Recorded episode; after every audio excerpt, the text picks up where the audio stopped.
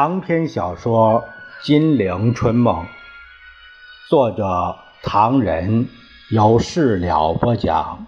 第四集《血肉长城》第一回：背城借衣，唐生智苦守南京，隔岸观火，蒋介石痛斥美国。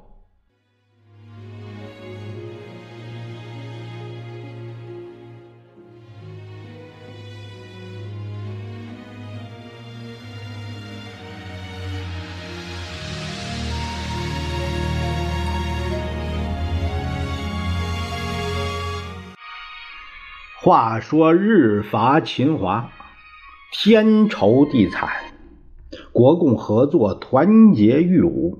我中华民族以血肉做长城，势必逐此强盗，还我河山。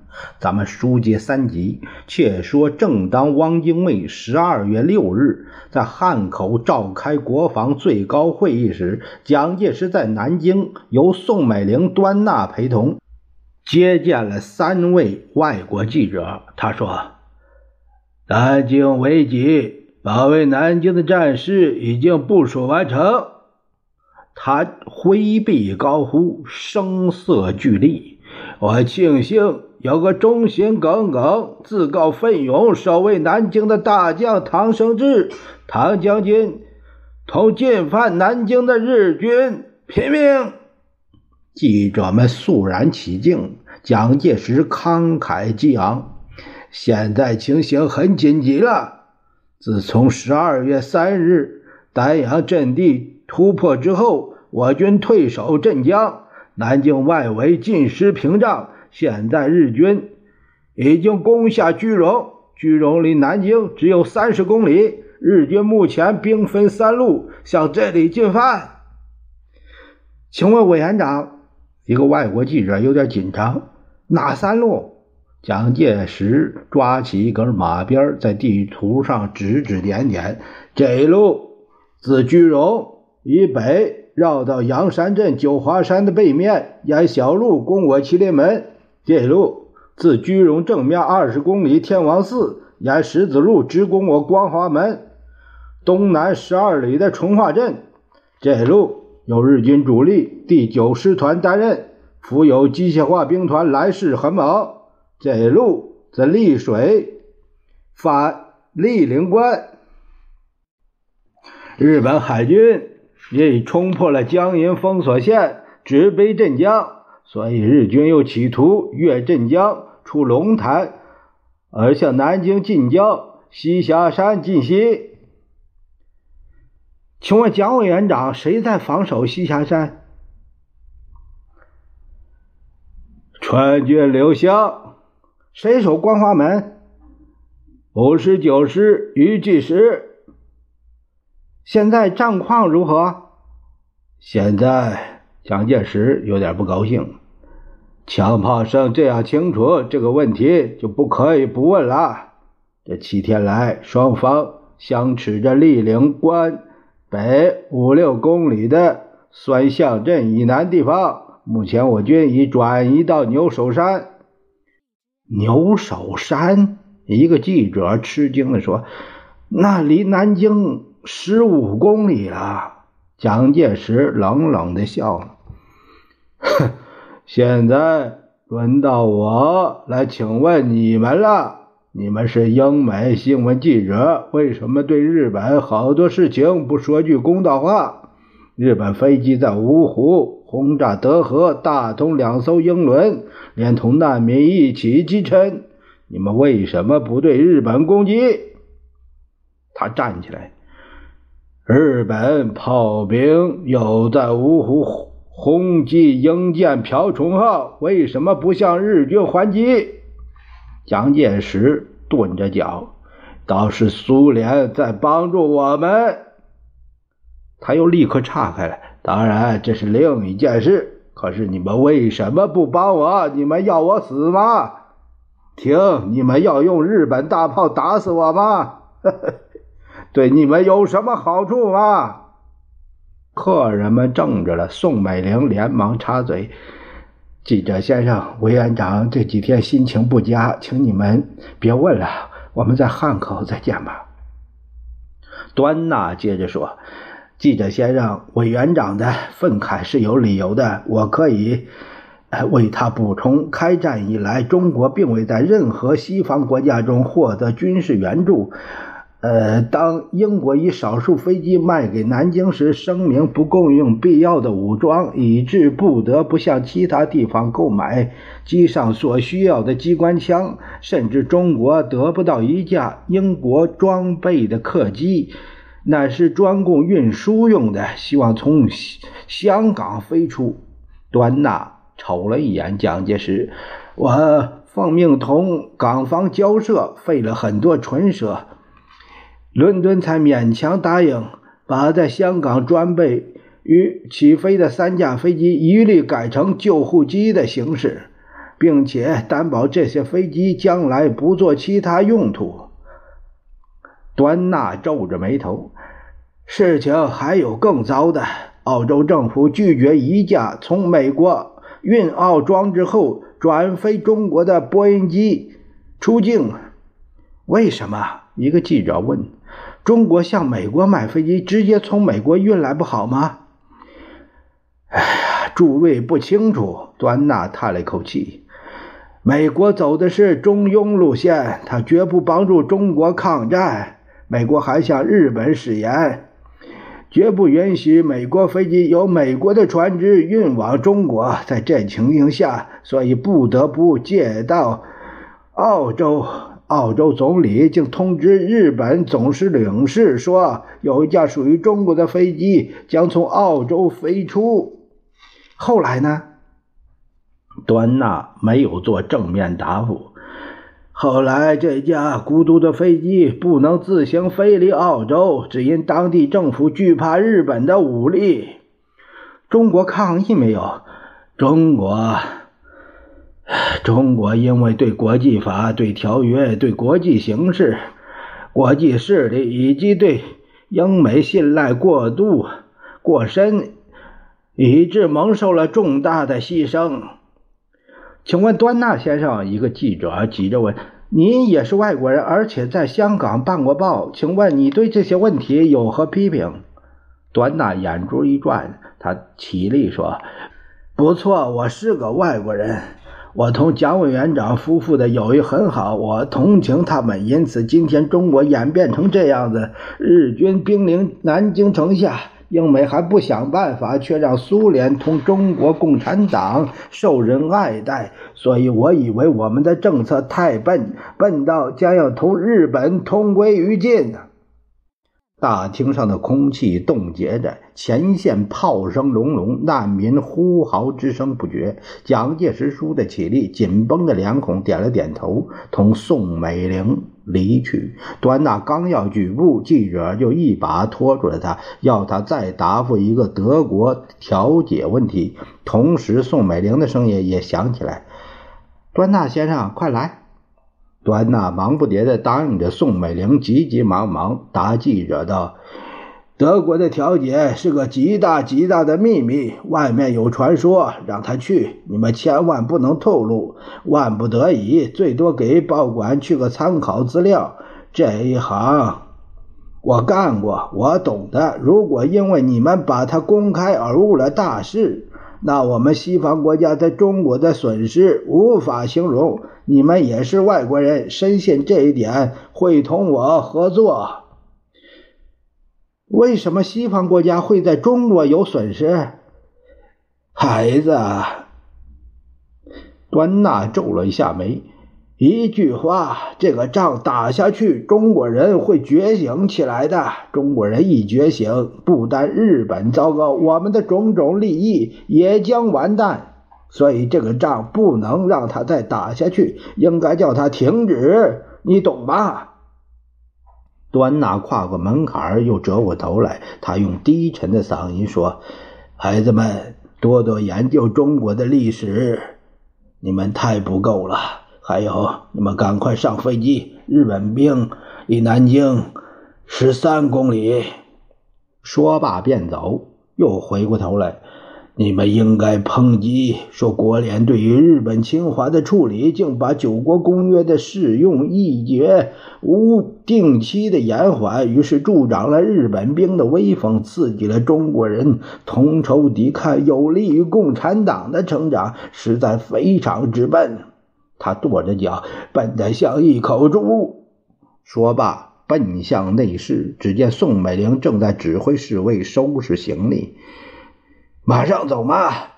不，宋美龄说：“过了今晚再说。”本来他要等一等华盛顿的消息，会不会来个突变的奇迹？现在他不等了，他说明天就走。刚才训话去了。宋美龄幽怨的瞅他一眼。刚才记者们好像没有问南京可守多久啊？没有。端那琵琶的往沙发上坐下。南京最少可守六个月，这是你丈夫的名言，谁都知道，他们也不必问了。但是宋美龄对着镜子撒着双水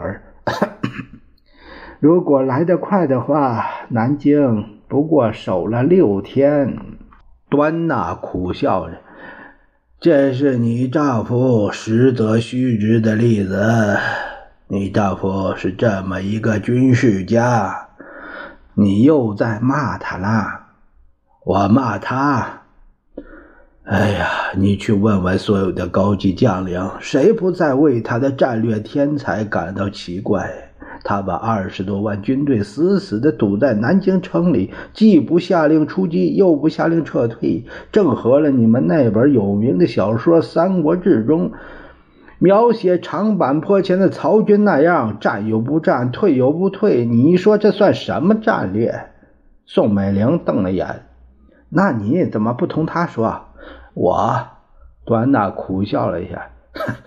旁的事情勉强可以谈谈，军事问题谁都不敢同他建议。你丈夫自以为是古今中外空前绝后的军事天才，他允许我这个外行插嘴吧？宋美龄挨着端纳坐下，眯着一双眼睛，低声问：“你知道他为什么把二十万大军堵在城里不进不退吗？”有人说啊，这是要把大部分杂牌队伍消灭掉，省得他们投到共党怀抱。也有说啊，唐生智自告奋勇守南京。其实，唐生智是不赞成陶德曼调解的，他主张抗战到底。他有共产党嫌疑，他就来个将计就计，就命令他死守南京，来个一网打尽。他。一点不糊涂。他说：“他把二十万大军搁在一个地方，动弹不得，坐着挨打。经过一些时候，仗不打了，那些杂牌队伍和唐生智也都死光了。”端纳顿着住，他还是糊涂啊！我一点也不糊涂。那边的蒋介石召集守城大将在训话。国家兴亡，匹夫有责。何况我是军委会的负责人，你们不要听信谣言，说中日将要停火。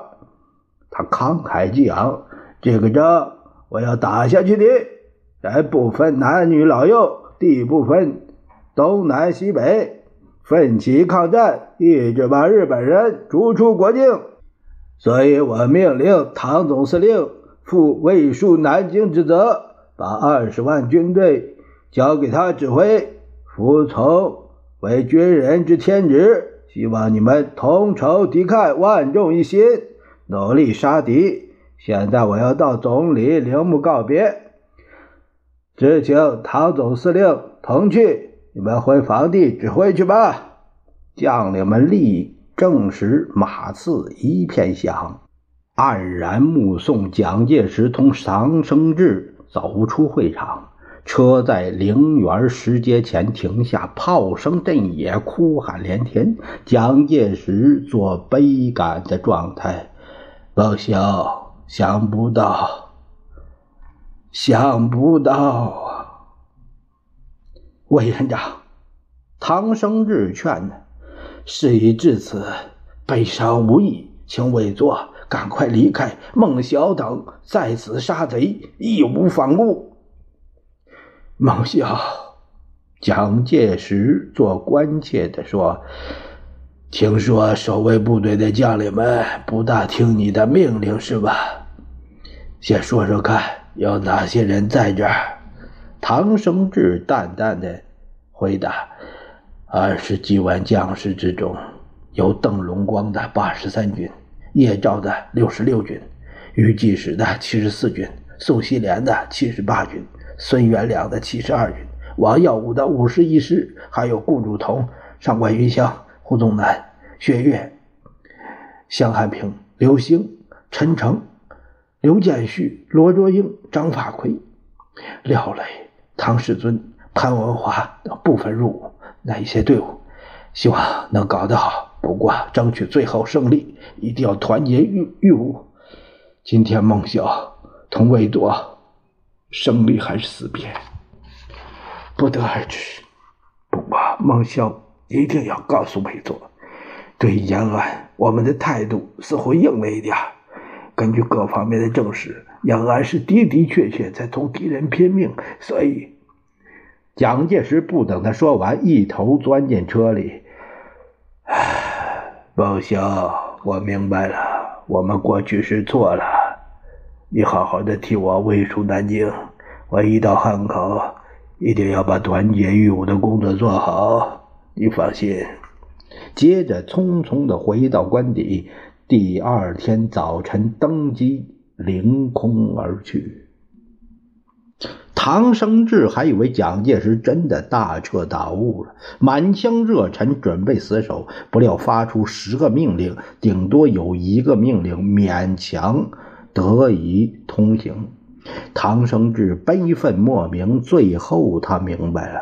原来，除了蒋介石在汉口直接指挥之外，军委副参谋长白崇禧还留在城内，而且分辖二十万大军的将领们，个人有个人的来头。唐生智简直毫无办法，急得直打转儿，在总司令办公室里一筹莫展，不准进攻，也不准后退，二十万人挤在一撮。到后来，算是把指挥权交给唐生智。可是现在兵临城下，攻击困难，退又不能，军令又不贯彻，这一下糟透了。但还有更糟的事情在后头。在饱受轰炸炮击之后，十二日那天，日军由光华门、通济门、武定门等处分别冲入，巷战开始。南京四郊汤山。淳化、雨花台等相继失陷，情况万分紧急。蒋介石的撤退命令可下来了，他给二十万大军指定了一条同一地点的撤退路线，一声令下，二十万人像集体赛跑似的拔腿就跑。从新街口到义江门路上，挤得满满的人仰马翻，互相践踏。守城门的师长要设法把自己的队伍先撤，禁止他们通过。于是双方还没有同敌人对个阵，自相残杀起来了。一阵机关枪砰砰乱打，死在城门口的不计其数。下关一带也是乱七八糟，到处是退下来的军队，抢着要过江逃难，自相残杀，践踏。长江里飘满了抗战队伍的尸首，下关码头挤得更是一塌糊涂。江岸堆满了千千万万的香笼物件，上面贴着什么部署的条子，既无秩序又没区分，更谈不上适当的管理。火光、喊声、哭声连成了一片。唐生智焦急地听部下报告。江岸堆满东西，其中有一小部分是公物，大部分是官员私人家具和行李。承包的柜箱不用说，就是钢丝床、沙发、桌椅、梳妆台、洗澡盆，应有尽有。特别惹眼的，江岸上还排列着几个朱红油漆、晶晶发亮的大小马桶，也不知道是哪位官小姐的出国嫁妆，据说也在集运之列。码头上的押运官在。武装保护下，吆五喝六，只挥舞鞭子，忙着抢运。伤兵呢？伤兵没人管。刚才我们去交涉，说唐总司令的命令是要让伤兵和老百姓先走，但他们疯了似的跳脚，谁阻挡谁拼，跟谁拼命。蒋委员长的命令也不行。唐生智颓然的坐下。唉，这个仗怎么打法？就没有办法了。完了，一切都完了。我们也走吧。孟萧的安危还不清楚。蒋介石到的武汉，在会议上宣布：南京有二十万人防守。如果孟萧杀身成仁，那这是军人的光荣。不过听说很多将领不听他的命令，这件事情你们一定要给我查一查。刚才据南京市长马超俊、警察局长王顾盘的电报来说，他们已经到达安全地区，但唐总司令还在指挥杀敌。据说局面混乱，孟萧所能调动的队伍不多。冯玉祥立刻站起来，报告委员长：对于这些。抗拒军令、不服指挥的官长，我认为应该重办，否则今后我们这个仗就不必打了。据我所知，孟萧对防守南京是有决心的。当日本鬼子兵临城下，里头二十万人马进退不得的时候，孟萧便下令烧毁城外许多房子，以免敌人利用，自己处在完全挨打的局面。他双手发抖，可是军队竟不听命令。刚才的。消息说队伍快垮了，但愿孟萧能活着回来。他如果牺牲，简直死不瞑目。冯玉祥还想说下去，蒋介石连忙止住他：“焕章兄，今晚到我那儿，我们先谈点别的吧。”当晚，冯玉祥去找蒋介石吃过晚饭。哎，你有什么事儿要和我商量啊？蒋介石一双眼睛盯着窗外，只见宋美龄站在门口，亲自指挥侍卫们搬运大批香笼，折腾了半个钟头还没搬完。轰炸的厉害！蒋介石答非所问：“夫人怕受损失，把衣物全都搬到防空洞里。不过也好，这样可以放心点。”现在我门口就有一个地洞，防空倒还方便。大哥，如果一时找不到合适的防空洞，到我这里来好了。冯玉祥心头反感，但没作声。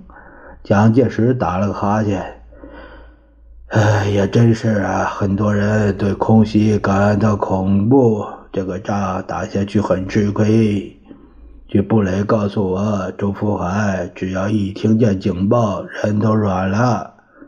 等到飞机凌空，早已昏过去了。每次如此，是从市中传为笑谈。我说，冯玉祥实在忍不住了。他已经看到白天会议上蒋介石要他到官邸细谈，只是一种阻止他抨击现状的缓兵之计。你如果没什么事要和我谈。我倒有点事要跟你说，大哥，尽管说。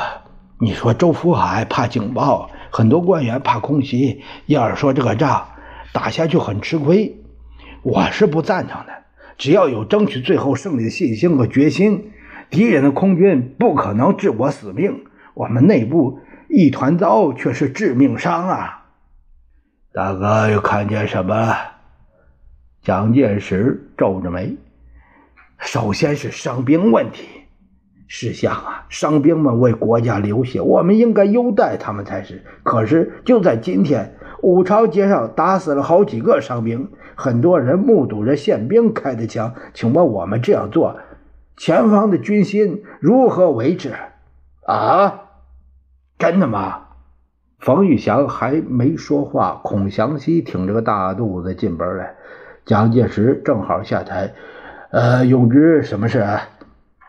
有一个电报。孔祥熙掏出一张纸头。什么电报？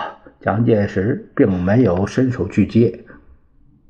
呃，是王克敏到北平组织汉奸政府。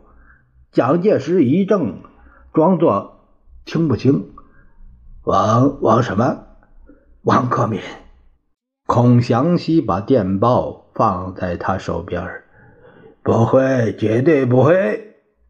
蒋介石读完电报，忙不迭的摇头，把右手的食指指指孔祥熙：“永之，你是知道的。”王克敏是我们这边的人，非常可靠。德国大使同我见面，他的努力也有一份。何况王克敏同我的关系最深，他怎么会做这种事情来呢？完全是谣言，不可相信。烈士离间我们，这正是中间确乎要分清流芳遗臭，自公平。